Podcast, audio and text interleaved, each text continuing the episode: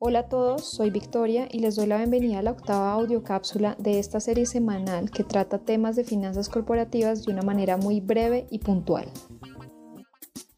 ¿Se imaginan tener una deuda a 100 años? En junio pasado, el gobierno de Austria emitió bonos que se vencen en el año 2120, en 100 años. Y aunque para algunos de nosotros pensar en una deuda que dura más que la vida de un ser humano normal ya es algo difícil de creer, lo que más nos llama la atención es la tasa, 0.88% por año. Si me preguntaran a mí, Rafael España, si yo invertiría en un título a tasa fija por 100 años a una tasa menor del 1%, tengo que admitir que pensaría mucho.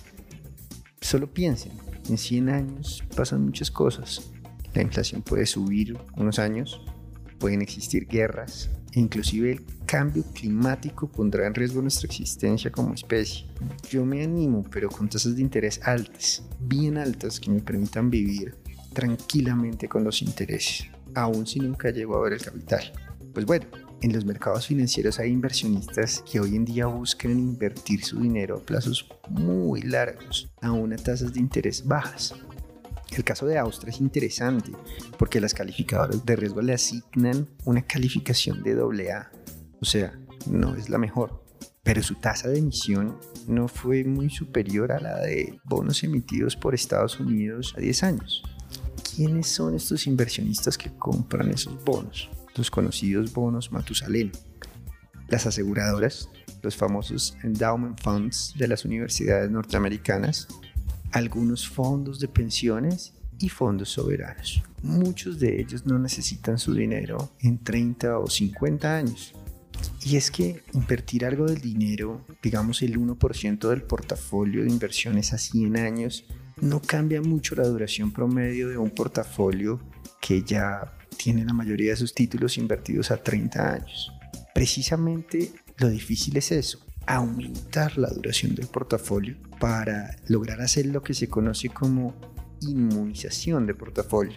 Esto es, que mis obligaciones o las obligaciones de estos inversionistas no difieran mucho de los activos que van a usar para cumplirle a sus pensionados o cumplir con las primas de seguros que en algún momento prometieron. Hoy en día el mundo desarrollado es un mundo de tasas bajas, amplia liquidez y bonos centenarios. Pero esto, ¿cómo afecta a nuestras empresas y proyectos aquí en Colombia? El mercado colombiano hasta ahora está experimentando con tasas bajas y son de corto plazo. Esto potencialmente afectará la forma en que las empresas colombianas se financiarán. Ahora, si a los inversionistas locales la liquidez les deja de preocupar y las tasas bajas permanecen por un buen tiempo, es posible que podamos llegar a pensar en proyectos sostenibles y en empresas sostenibles financiadas por al menos 100 años. Soy Rafael España, director de finanzas corporativas. Los invito la próxima semana a una nueva audiocápsula, esta vez con Sergio Consuegra, analista de inteligencia empresarial. Gracias a todos por escuchar esta audio cápsula y los invito a suscribirse a nuestro canal de Spotify y seguirnos en Instagram, Facebook, LinkedIn, Twitter y YouTube como arroba corficolombiano.